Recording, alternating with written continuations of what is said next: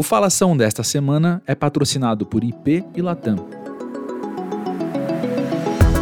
Olá, sejam muito bem-vindos ao Falação, um podcast da ABERJ, a Associação Brasileira de Comunicação Empresarial. Este episódio foi gravado e é também lançado enquanto acontece a COP26, a Conferência das Nações Unidas sobre as Mudanças Climáticas de 2021, e traz para o Falação algumas lições que os primeiros dias do evento trouxeram aos comunicadores. Nossa convidada é Carla de Mello, diretora executiva da Simplifica-se, comunicadora e professora da Escola Verde. Carla, seja muito bem-vinda ao Falação. É um grande prazer tê-la aqui conosco hoje. Obrigada, André. É um prazer. O prazer é meu. Estou aqui com vocês na Berge. Sempre um prazer.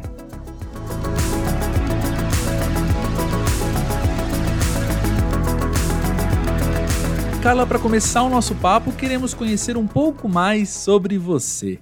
Pode nos contar um pouco sobre sua pesquisa e o seu trabalho? Sim, eu trabalho na área de comunicação e relações públicas há muitos anos, no setor de mineração, tecnologia, telefonia. A mineração acabou me ajudando muito a entender um pouco mais sobre a responsabilidade de uma operação e seus impactos ambientais e sociais. E isso fez com que eu me tornasse uma eterna curiosa e aprofundasse cada vez mais nesse trabalho aí de sustentabilidade, da questão dos impactos ambientais e como isso, né, a gente traz para a vida do dia a dia e ter mais consciência no dia a dia. E acabei aprofundando bastante também, me especializei em gestão da responsabilidade na, é, pela Fundação Dom Cabral e tenho não só estudado e aprofundado sobre esse trabalho, mas também vivenciado práticas e experiências desde povos indígenas, indígenas, comunidades tradicionais, toda essa relação da, da empresa e a comunidade que ela está inserida, e na prática trouxe grandes aprendizados. Certo, e conta pra gente, o que afinal é a COP26? E mais do que isso, né? Por que estamos falando dela hoje? Não sei se vocês lembram é, daquele documentário Uma Verdade Inconveniente, do Al Gore. E eu lembro que esse trabalho, esse, esse filme me impactou muito, assim. E a COP26 nada mais é do que de realmente discutir é, as mudanças climáticas no dia a dia da, da, da sociedade, né? E como os, os governos e, e toda a iniciativa privada está atuando e fazendo com que isso seja minimizado de alguma forma pelo impacto da humanidade no planeta. Então, o documentário ele ajudou a formar opinião em escala global sobre a urgência e importância da sustentabilidade, alertando sobre essa emissão do gás carbônico e outros gases do efeito estufa que ficou tão conhecido, justamente demonstrando como isso impacta a temperatura global então, é super importante. Ela começou agora, dia 31 de outubro, vai até 12 de novembro. É importante a gente entender. Parece que a, o, o, debate, a discussão é, é, é longe, né? é distante da nossa realidade ou do nosso dia a dia, mas, pelo contrário, é real. Eu moro no Rio de Janeiro, né? Todo mundo está reclamando que em pleno outubro a gente só está tendo frio e chuva então, é algo que as pessoas precisam acompanhar. É a maior conferência sobre mudanças climáticas do planeta.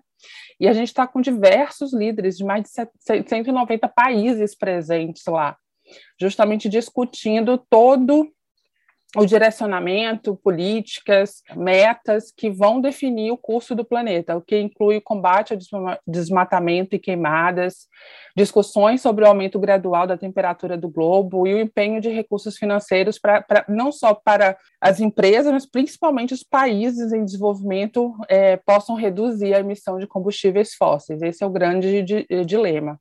E na quarta-feira, por exemplo, é, já foi debatido a questão do desenvolvimento de estratégias sustentáveis para as economias, foi uma das pautas principais, e também foi discutido o financiamento para que os países menos desenvolvidos consigam atingir as suas metas.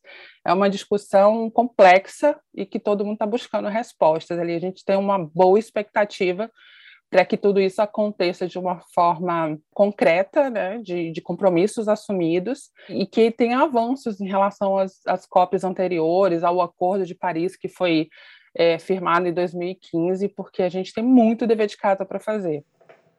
Carla, após essa introdução, eu quero já trazer este assunto para o universo da Berge, o universo da comunicação empresarial. Uhum. Conta pra gente, por que você entende que os comunicadores precisam se atentar à COP26? A urgência do combate às mudanças climáticas, ela tem ganhado espaço nas empresas, principalmente, né? E isso é super relevante, porque as companhias de vários setores já estão se mobilizando para agilizar o cumprimento de acordos de Paris sobre mudanças climáticas. Todas as empresas né, que estão sensíveis a isso estão buscando repensar sua cadeia de valor, ou seja, muda processos, muda forma de atuação, muda forma de relações né, com stakeholders. É, precisa ser trabalhado muito a questão dos potenciais impactos negativos é, na interrupção, por exemplo, de cadeias de transporte, a redução da produção de energia, ou o aumento de pragas na lavoura. Então, várias empresas, cada uma se olhar para a sua estratégia, para o seu negócio e avaliar quais são os impactos, né, vão entender ali quais são os positivos que podem ser potencializados, melhorados, e quais são os negativos que precisam ser minimizados e gerenciados, vamos dizer assim, porque a busca é contínua por soluções sustentáveis e o desenvolvimento de novas tecnologias que ajudem a isso. Então, é notável essa preocupação das empresas, dos líderes, né? Lembrando que as empresas são feitas por pessoas, e a comunicação entra muito forte nisso. Como comunicar tudo isso? Como explicar tudo isso para os seus stakeholders? Um dever de casa, né? Ah, eu sempre falo que reputação começa dentro de casa, o dever de casa da sustentabilidade começa dentro de casa, porque toda mudança exige uma comunicação ágil, transparente, mais do que nunca com escuta e diálogo entre as partes porque não é uma solução possível, é tudo novo para todo mundo. Então, essa escuta aberta, esse diálogo com os stakeholders é super importante para entender caminhos possíveis. E, e, a gente não pode perder o foco nesse instante, que é, antes de existir a atitude responsável com o meio ambiente, existe um importante processo de conscientização das empresas e dos profissionais. E a área de comunicação é relevante, né? Na comunicação interpessoal das da, dos líderes nas empresas que precisa ter cada vez mais habilidades comunicacionais para melhor liderar e trabalhar esses, essas questões de forma humanizada, com escuta e com diálogo. Então, um profissional de comunicação também pode ajudar muito nisso. Nas iniciativas, porque não é mais uma comunicação autocentrada da empresa, dizer eu faço isso, eu faço aquilo, mas assim, quais os benefícios que estão sendo gerados e se o outro está percebendo também isso como benefício. Então, essa comunicação, essa gestão de reputação, essa avaliação de como tudo isso está acontecendo precisa ser trabalhado de forma organizada, processual, com governança e gestão dos profissionais de comunicação. Certo. E para você, Carla, como comunicadora, pesquisadora, professora, o que esses primeiros dias da COP26 já te ensinaram? Bom, o, o que mais me, me chamou a atenção aí nos primeiros dias da COP26 foi o pedido de desculpas do Biden em público, né, sobre a questão da, da saída dos Estados Unidos do Acordo de Paris. Então, ele se posicionou de uma forma muito correta. E é importante o líder né, ter essa atitude e falar sobre os seus erros e acertos, mesmo que tenha sido de um outro gestor, mas ele estava ali em nome dos Estados Unidos, que é um país que é observado por todo mundo. Então, os bons exemplos, né, dizem que assim, é, quando você fala alguma coisa, é, as pessoas aprendem, mas quando você faz algo, né, e quem tem pai, quem é pai, quem é mãe sabe, assim, um exemplo arrasta. Então, é, a, a tomar uma atitude dessa é super relevante é, para uma transformação global e, e, e, e, dando um exemplo muito bacana, né? É, houve essa desculpa do Biden, houve promessas da Índia e algumas decepções que aconteceram aí nesses dias aí que eu vou explicar com calma. Bom, é, os países, de forma geral, anunciaram o aumento da meta de redução de gases estufa, mas algumas medidas foram consideradas insuficientes e, e é preocupante, mas a consciência está ali, latente dos países, né, falando que é necessário fazer esse dever de casa. Mas a questão do exemplo que eu estava falando do Biden tem uma preocupação grande que é super importante a atitude, né, a, a comunicação. Mas sustentabilidade, de novo, é mais importante quem a gente é, o que a gente faz, do que o que a gente comunica. Existe ainda um conflito interno de decisões nos Estados Unidos em função ali dos legisladores democratas que têm debatido e até agora não chegaram a um acordo do pacote econômico que inclui 555 bilhões de dólares em provisões para mudanças climáticas. Então, essa atitude de fato acontecendo vai gerar um movimento bem forte nessa, nessa corrida, né, nessa busca de, de, de fazer o dever de casa, vamos dizer assim. O governo do Reino Unido é, que está hospedando a cúpula da, do clima da ONU em Glasgow, fez o possível para pressionar os líderes mundiais que agora é hora de agir sobre o clima. E aí teve a fala do Boris Johnson também, que é o primeiro-ministro. Ele falou assim: podemos não nos sentir muito como James Bond, nem todos necessariamente nos parecemos como James Bond, mas temos a oportunidade, temos o dever de fazer desta cúpula o momento em que a humanidade finalmente começou, começou a desarmar aquela bomba que é a grande preocupação aí do, dos impactos da, das mudanças climáticas.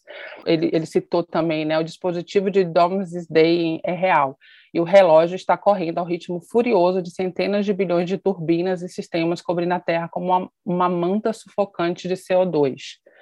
É, também representando o Reino Unido, o príncipe Charles encorajou os líderes a trabalharem juntos e, e reforçou bastante isso. Ele tem uma atuação muito forte também na, nessa parte de sustentabilidade.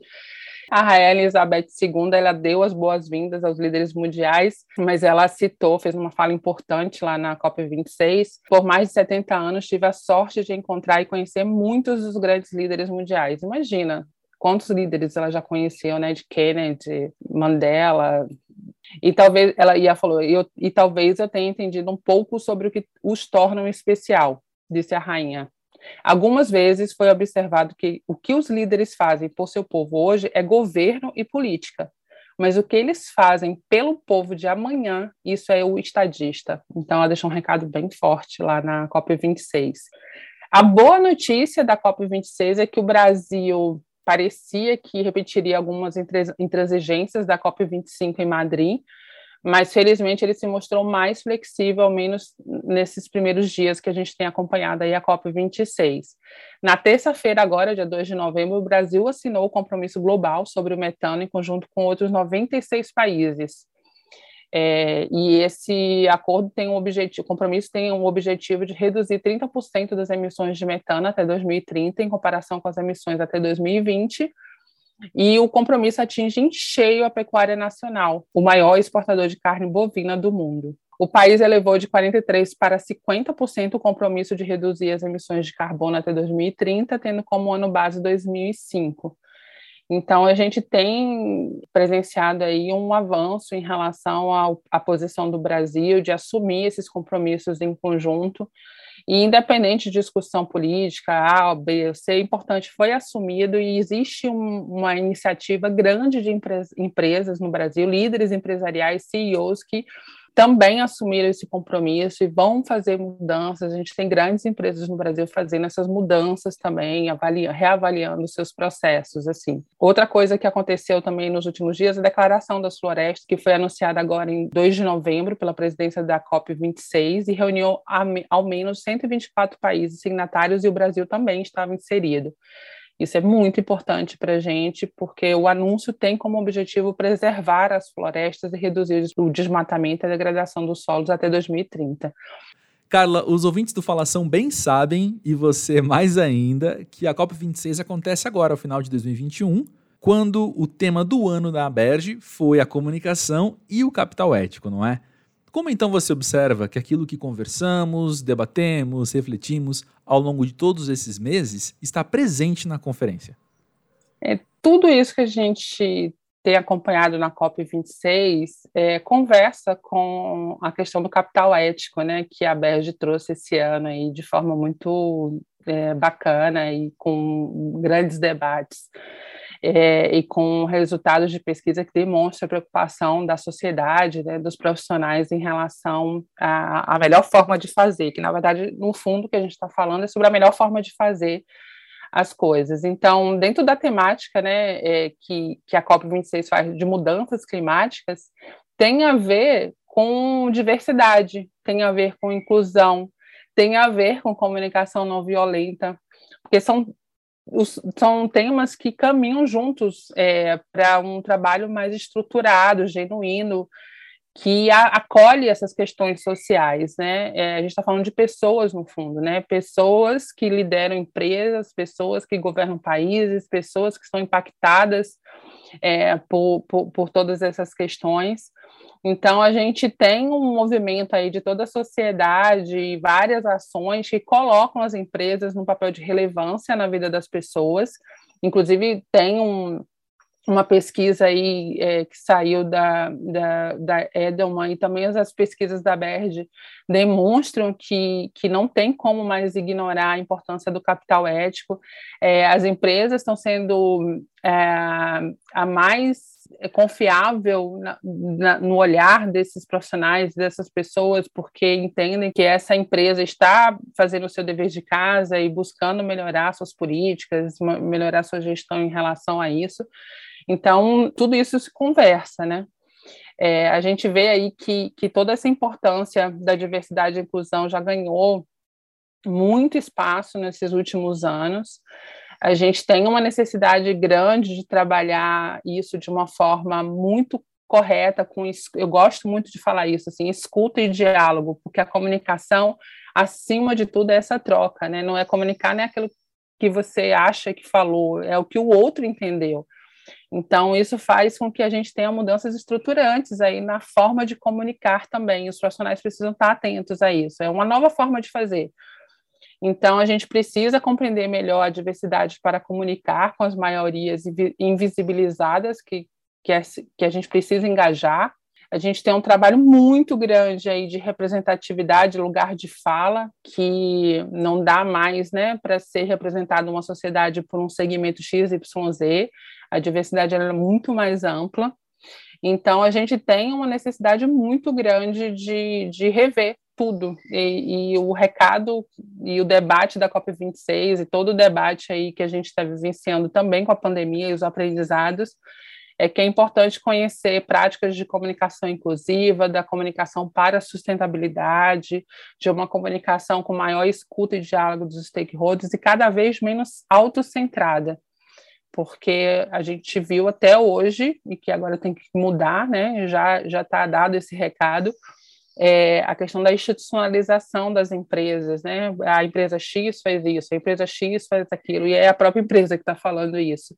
É mais bonito e é mais interessante o outro falar da, né, das suas iniciativas e reconhecer as suas iniciativas. Então, esse dever de casa aí é complexo, o profissional de comunicação ele pode e deve ser mais corajoso para se posicionar e rever essa forma de comunicar. Hum, excelente. E, e, é sempre bom ouvir dos convidados do Falação as suas dicas sobre como levar essas pautas às organizações. E aí, como que eu, comunicador, posso então trazer esses assuntos aos colaboradores da minha empresa? Existe um estudo sobre cultura organizacional que fala que a única forma de fazer uma mudança efetiva da, da cultura organizacional ela só pode acontecer com três fatores. Um primeiro deles é uma troca de CEO, é, que aí você tem novas diretrizes, novas formas de fazer, ou outro ritmo, de acordo com esse líder, né? Isso vale para os países também. É, todo o conjunto né, de cultura organizacional, vamos dizer assim, institucional, um segundo é sobre fusões e aquisições, quando uma empresa é vendida, é comprada, e aí a cultura de duas, três empresas ali, né, acaba se remodelando, uma se sobrepõe à outra, ou o mundo ideal, né, dentro do pensamento integrado do Roger Martin, é que o melhor de cada uma dessas culturas criasse uma terceira cultura aí mais bacana. E o terceiro fator é a partir de uma crise, ou seja, um globo inteiro, o planeta Terra inteiro, viveu uma grande crise global, que foi a pandemia. Então, isso mexe nos nossos alicerces de valores, de prioridades, de decisões a serem tomadas, formas de fazer. Com o quanto a gente viu acelerar aí todo o processos de, por exemplo, eu era uma das que mais defendia o trabalho remoto é, em função de produtividade, em função, em função de autorresponsabilidade das equipes, de maior comprometimento, porque você não estava ali com um gestor ali vigiando o dia a dia, por exemplo. E, era, e eu lembro que tinha muita gente contra esse tipo de pensamento. Com a pandemia, isso estamos aqui gravando né, um podcast, cada um no lugar do país, assim, é, de forma muito mais fácil, ágil e com menos burocracia. Então, isso fez, e voltando né, para um contexto mais global, é, essas questões é, pontuais estão fazendo uma transformação no contexto geral que a gente vai ver uma aceleração das mudanças muito fortemente. Não necessariamente é a gente que está vivendo agora está enxergando isso, algumas pessoas são mais otimistas ou não, mas quando a gente estiver lá nos livros de história daqui a 100, 150 anos, esse vai ser um grande marco de transformação do planeta Terra, que tem a ver com, a, com as prioridades. Né? A gente viu, em função do menor uso de recursos, então, os impactos da pandemia do, de, de Covid-19 evidenciaram essa interconexão de povos, nações e negócios. A gente viu que, que a gente, de fato, precisa trabalhar em rede a sobrevivência dos negócios hoje depende da capacidade de reação às crises. E quanto mais preparadas né, as instituições, e eu sempre falo, instituições são formadas de pessoas, esses líderes, se estiverem capacitados para mitigar riscos, maiores as chances de sofrerem menos impacto negativo em momentos de crise, como a gente viveu agora. Então, a gente tem uma, é, uma oportunidade de reescrever essa história, de passar limpo tudo isso, todo mundo, né, no começo falou sobre o novo normal, eu gosto de falar sobre o novo melhor, que a gente vai desenhar daqui para frente, e saber melhor trabalhar a questão dos riscos e não ignorá-los e trabalhar de fato essas questões de impactos. Então, o, o aprendizado, né, é cada vez mais escutar e comunicar. Eu tenho falado muito isso, mas eu tenho aprendido realmente isso, por mais que eu seja uma profissional de relações públicas eu vivencio cada vez mais essa certeza de como é importante co-criar, construir junto, dialogar com os stakeholders e tirar esse autocentrismo das empresas, ressignificar essa narrativa da estratégia e os resultados da empresa focados na sua, na sua atuação para além do propósito econômico, porque uma coisa que tem falado, se falado muito é a questão do propósito, né?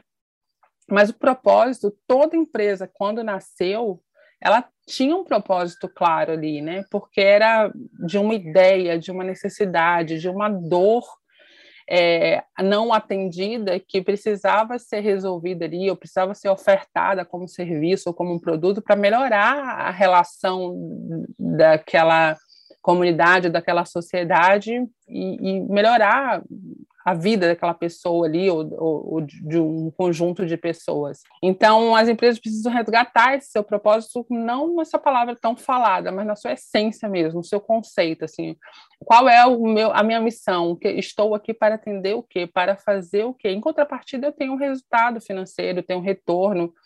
É, se eu faço um bom trabalho, né, eu tenho um retorno de reputação também. Então, se o que nos trouxe até aqui estava pautado muito, principalmente na comunicação, né, de produção de conteúdo, quantidade, é, de narrativas sobrecarregadas de pautas e temas, agora o contexto exige uma transição para maior seletividade e foco dentro desse contexto maior que, que, que eu tenho falado, né? Então, é trazer essa questão da visão da, da, empresa para a sua atuação, além do propósito econômico, uma maior empatia e escuta, trazendo a questão dos valores mais estratégicos para o relacionamento com stakeholders de verdade, porque quando você tem sinergia de valores, sinergia de, de propósito, as pessoas se engajam, as pessoas acreditam e, e fazem acontecer. Esse é realmente a necessidade maior. E o novo papel da comunicação é, que, se tenha maior responsabilidade, que seja mais proativo, ampliando o escopo é, com esses conhecimentos de sustentabilidade dos critérios ESG, é, com liderança de propósito, visão, valores e cultura, ter essa liderança de pensamento, protagonismo do profissional nesse sentido, é, e trabalhando numa lógica muito mais de consultoria, planejamento estratégico, análise e diálogos multi-stakeholders. Assim, de fato, a gente precisa construir e renovar essa nova forma de fazer e conseguir alcançar esse patamar aí de, de, do novo melhor, vamos dizer assim. E quanto à urgência desses temas, quais são suas dicas para que possamos comunicar a pressa com a qual o tema da sustentabilidade deve ser tratado?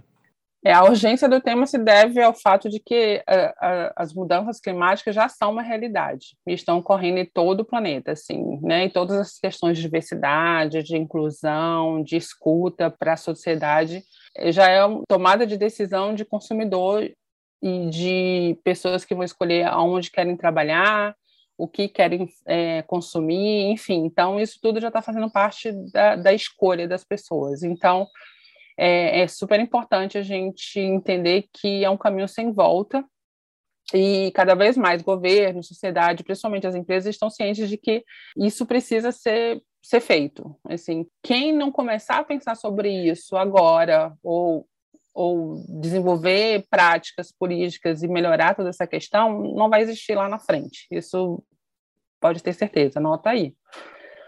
E esse dito não é novidade também, né? É uma coisa que já vem sendo debatida há muito tempo. A sustentabilidade é uma plataforma, ou como fazer a base da agenda da, das decisões nos pilares que foram criados de pessoas, planetas e benefício, né? Como cuidar das pessoas, como cuidar do, do planeta e como ter esse esse retorno, é, esse lucro né, admirado, que é um, é um conceito do valor compartilhado do Michael Porter e do, e do Mark Kramer. Então, a gente tem essa necessidade grande de, de olhar esse, essa questão. Antigamente era uma área à parte, né, sustentabilidade.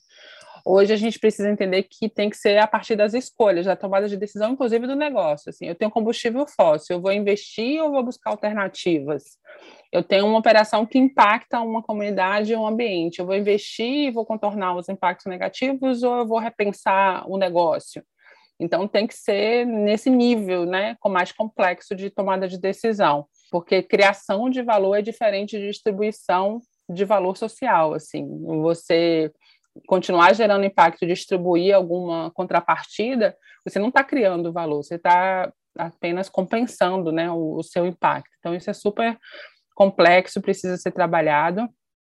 É, o ISD ganhou força agora nos últimos dois anos, que é a sigla do ambiental, social e de governança, né? E as pessoas falam assim, ah, é a mesma coisa, sustentabilidade e ISD. Não, não é a mesma coisa. Sustentabilidade é o como fazer, é a metodologia, é a política, é o direcionamento do trabalho, é a, a governança e a gestão de como fazer. E o ISD é como avaliar. São os critérios que os fundos de investimento definiram e surgiu lá em 2004, quando o Kofi Annan, que era o secretário-geral da ONU, intimou aí 55 líderes de principais instituições financeiras a falarem, olha, você só financia, você só investe é, para as empresas que tiverem boas práticas sociais, ambientais e que tenham uma boa governança para gerenciar tudo isso.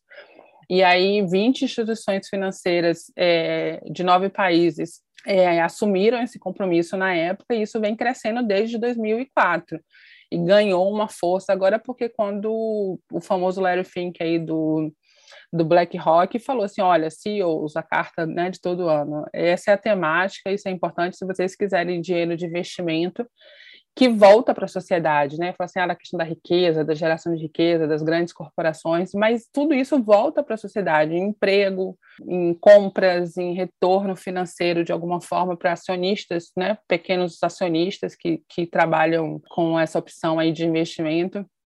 Então, isso faz com que esse movimento econômico também tenha uma maior conscientização ambiental e social. E aí a gente viu tudo isso acontecer. Então é super importante a gente entender que esse lucro admirado, como eu falei, né, que é do conceito do valor compartilhado, ele seja aplicado na prática como uso responsável de recursos para de fato construir essas relações significativas com todas as partes que interagem com a empresa e é as histórias sendo contadas por esses públicos reconhecendo e validando, tipo, essa empresa está fazendo o seu dever de casa, essa empresa eu confio, essa empresa eu tenho realmente algo a dizer positivamente. E, e falar muito mais nessa lógica, né, do negócio de gerar valor é, e ao mesmo tempo que te faz ganhar um lucro admirado. Esse é o lucro que todo mundo começa a precisar almejar, né, sonhar em ter isso, assim. Eu acho que esse é o grande desafio. E este foi mais um Falação na descrição deste episódio, você encontra dicas de livros que Carla de Mello nos ofereceu para continuarmos conhecendo mais sobre esses assuntos. Também na descrição há um link para o portal Aberge, com mais material sobre comunicação empresarial e as pautas ESG, entre artigos, cursos e livros, além de informações sobre como se tornar um associado. O endereço é aberge.com.br. O Falação é produzido por André Felipe de Medeiros, ao lado da equipe Aberge, formada por Emiliana Pomarico, André Nacassone e Vitor Pereira. Até a próxima!